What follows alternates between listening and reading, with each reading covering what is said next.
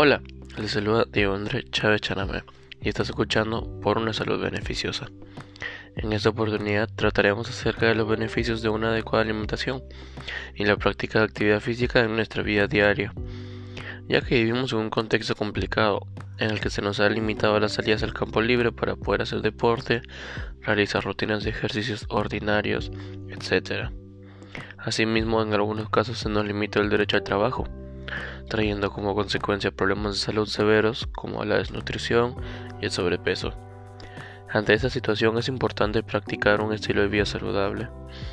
Debemos entender que un estilo de vida saludable consiste en cuidar nuestra salud tanto física como mentalmente, ya que los dos influyen bastante en nuestra vida, y debemos de cuidarlo bien, siempre, ya que si solo se hace durante un periodo de tiempo, no servirá de mucho. Y esto podemos notar con las posibles señas que nuestro cuerpo indica que debes cambiar tu alimentación, señales como el acné, cansancio, te enfermas frecuentemente, etc. Asimismo, debemos tener en cuenta algunos consejos prácticos para una alimentación saludable.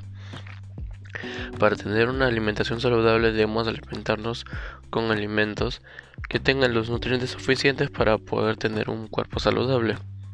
Debemos de evitar el consumo de comidas chatarras o por lo menos consumirlas muy pocas veces para no romper la dieta que se está tomando. Pero todo esto podemos frenarlo, depende de nosotros. Entre las acciones para mitigarlo tenemos las siguientes recomendaciones o propuestas.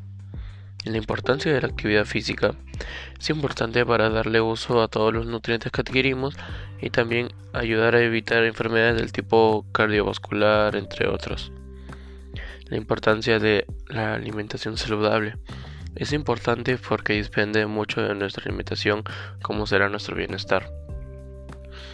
Con todo lo mencionado, estoy seguro que tú, mi estimado oyente, ya tendrás una idea de qué es una vida saludable y también cómo poder mejorar la tuya.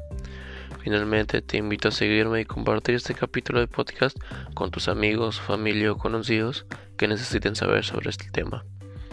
Gracias por permitirme llegar a ti y nos encontraremos próximamente en un nuevo capítulo de Cómo tener una buena salud.